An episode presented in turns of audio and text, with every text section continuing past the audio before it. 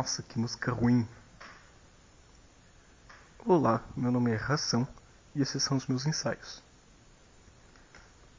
Então, eu aposto que vocês já ouviram falar sobre esse negócio de música boa e música ruim.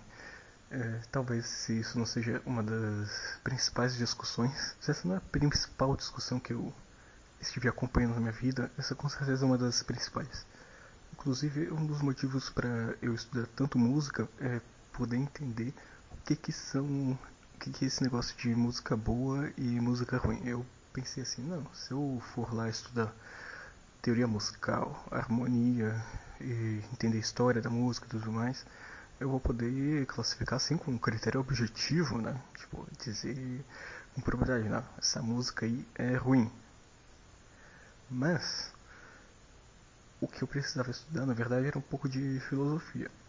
Porque, entendendo essa questão de.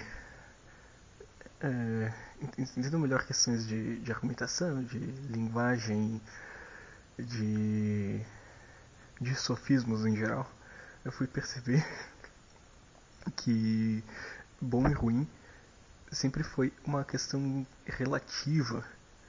Então, tipo, bom, bom para quê?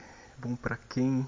Bom para qual projeto de sociedade, para qual posição social? Ruim para quê? Ruim para quem? Ruim para qual projeto? Ruim para qual posição social? Ruim para qual modo de vida? Então, bom e ruim, na verdade, era o que eu deveria atacar e não exatamente a música em si. Porque quando eu fui olhar para a música em si, eu vi que qualquer coisa se pode aprender música. Tipo, bom, com, com qualquer estímulo, estímulo sonoro, né?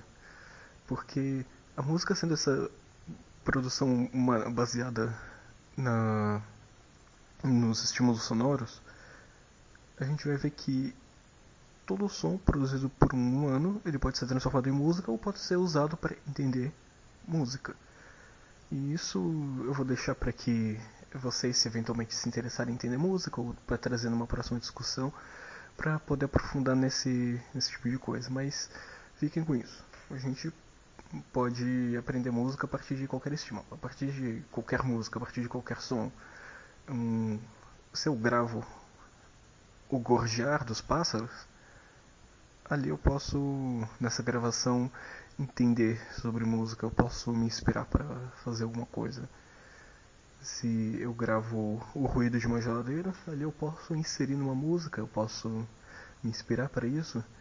Então, quanto mais profundo eu ia, na verdade, eu ia descobrindo que, tipo, pô, se eu posso aprender e ter uma experiência positiva com qualquer tipo de de som produzido pelo humano, não só uh, não somente o que a gente trataria normalmente como música, mas com, mas com qualquer som, qualquer.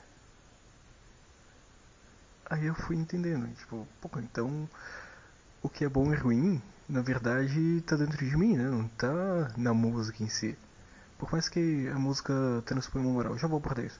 Então o que é bom e ruim tá, tá nas pessoas que dizem o que, que a música é boa e ruim tá em algum tipo de coisa que elas querem expressar que talvez não seja pela música, talvez seja pela música. Mas atacando um pouco essa questão, tá, então a, a, a, música ela expressa alguma moral?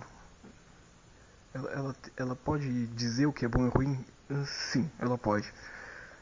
Ela também pode dizer isso e isso complica um pouco a nossa discussão. Porque, assim, se é uma produção humana, ela é feita com algum objetivo. Sendo feita com, com algum objetivo, ela tem é, algum tipo de pensamento por trás, algum tipo de ideologia, algum tipo de, de projeto que ela reforça. Independente disso ser uma coisa consciente ou inconsciente. Isso sempre. Isso, isso sempre vai acabar surgindo e indo junto. Então, se eu faço rock, independente de fazer um rock conscientemente do projeto que isso expressa, ou inconscientemente, eu vou estar tá reforçando uma visão de mundo das pessoas que estão ao redor do rock, que produzem rock, que ouvem rock. E principalmente as pessoas que criam o, o rock. Eu estou tomando ele como, como exemplo, né? Mas para qualquer gênero musical, para qualquer música, você sempre vai estar carregando um estilo de vida, um modo de viver, uma ideologia própria daquele gênero musical. Você sempre não tem como escapar. O simples fato da escolha dos instrumentos musicais que você usa já influencia nisso. Porque se você escolhe um violão, por exemplo, ou uma viola, você tem dois instrumentos que têm uma identidade brasileira carregada, carregadíssima em si, e você não tem como escapar disso. O violão é muito forte na cultura nacional, a viola é muito forte na, na cultura nacional. Você vai usar um violão, uma viola na música, você está falando Brasil, você está falando a, a, nossa língua, independente de qual música você vai, vai tocar. Mas a música que você vai tocar com esse violão, essa viola pode é, ter uma dissonância, mas você vai estar tá falando Brasil de alguma forma. Se você pega uma guitarra elétrica, você vai estar tá falando jazz, blues, rock, independente do gênero musical. Ah, Eric, mas tem guitarra elétrica no funk e no axé? Sim, tem. E elas falam jazz, blues e rock dentro do axé e dentro do funk. Eu acho isso maravilhoso, particularmente. Porque a gente a gente pega e com a música a gente pode modificar essas coisas, a gente pode transformar isso em coisas outras, em coisas próprias, e isso é muito próprio da cultura brasileira. Mas, enfim, voltando à questão, você, o seu instrumento musical que você usa para produzir a música, ele expressa uma moral, ele expressa uma ideologia, um modo de vida. A música que você faz com ele também, também carrega isso, também leva para as outras pessoas. E,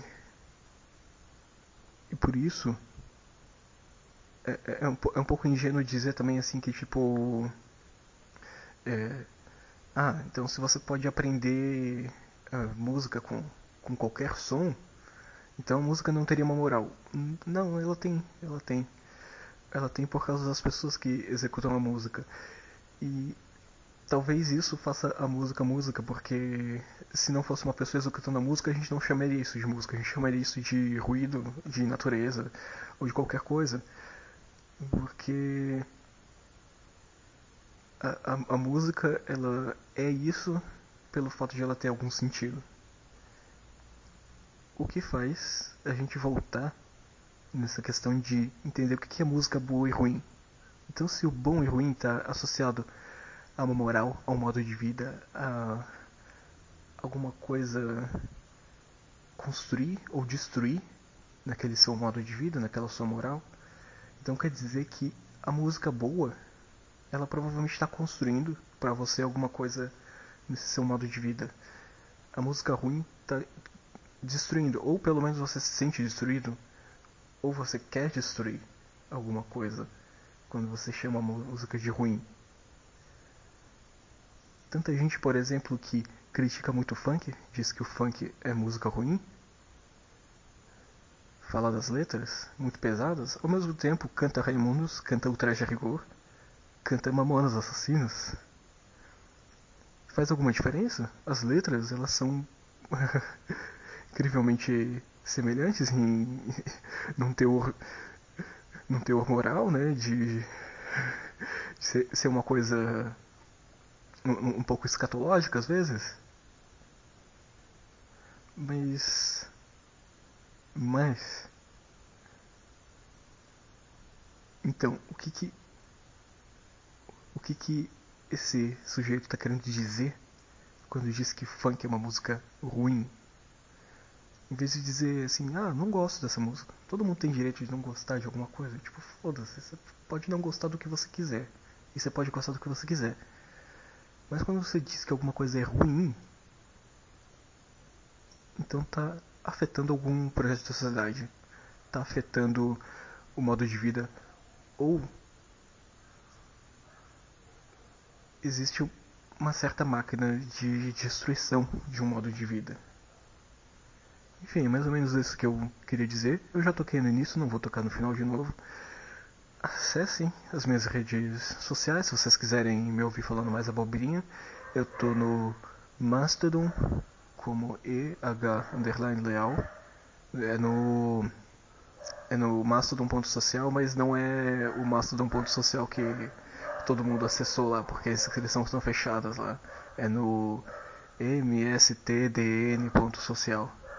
Eu também não tô no pixelfed.d como EH underline leal. E se você procurar em outras redes, você deve me achar também. Mas o talvez as mais importantes sejam essas. É, se quiser que eu responda rápido, ou, ou, se quiser falar comigo diretamente, pode procurar esse mesmo arroba no Telegram. E é isso aí. Eu vou saindo. Até mais.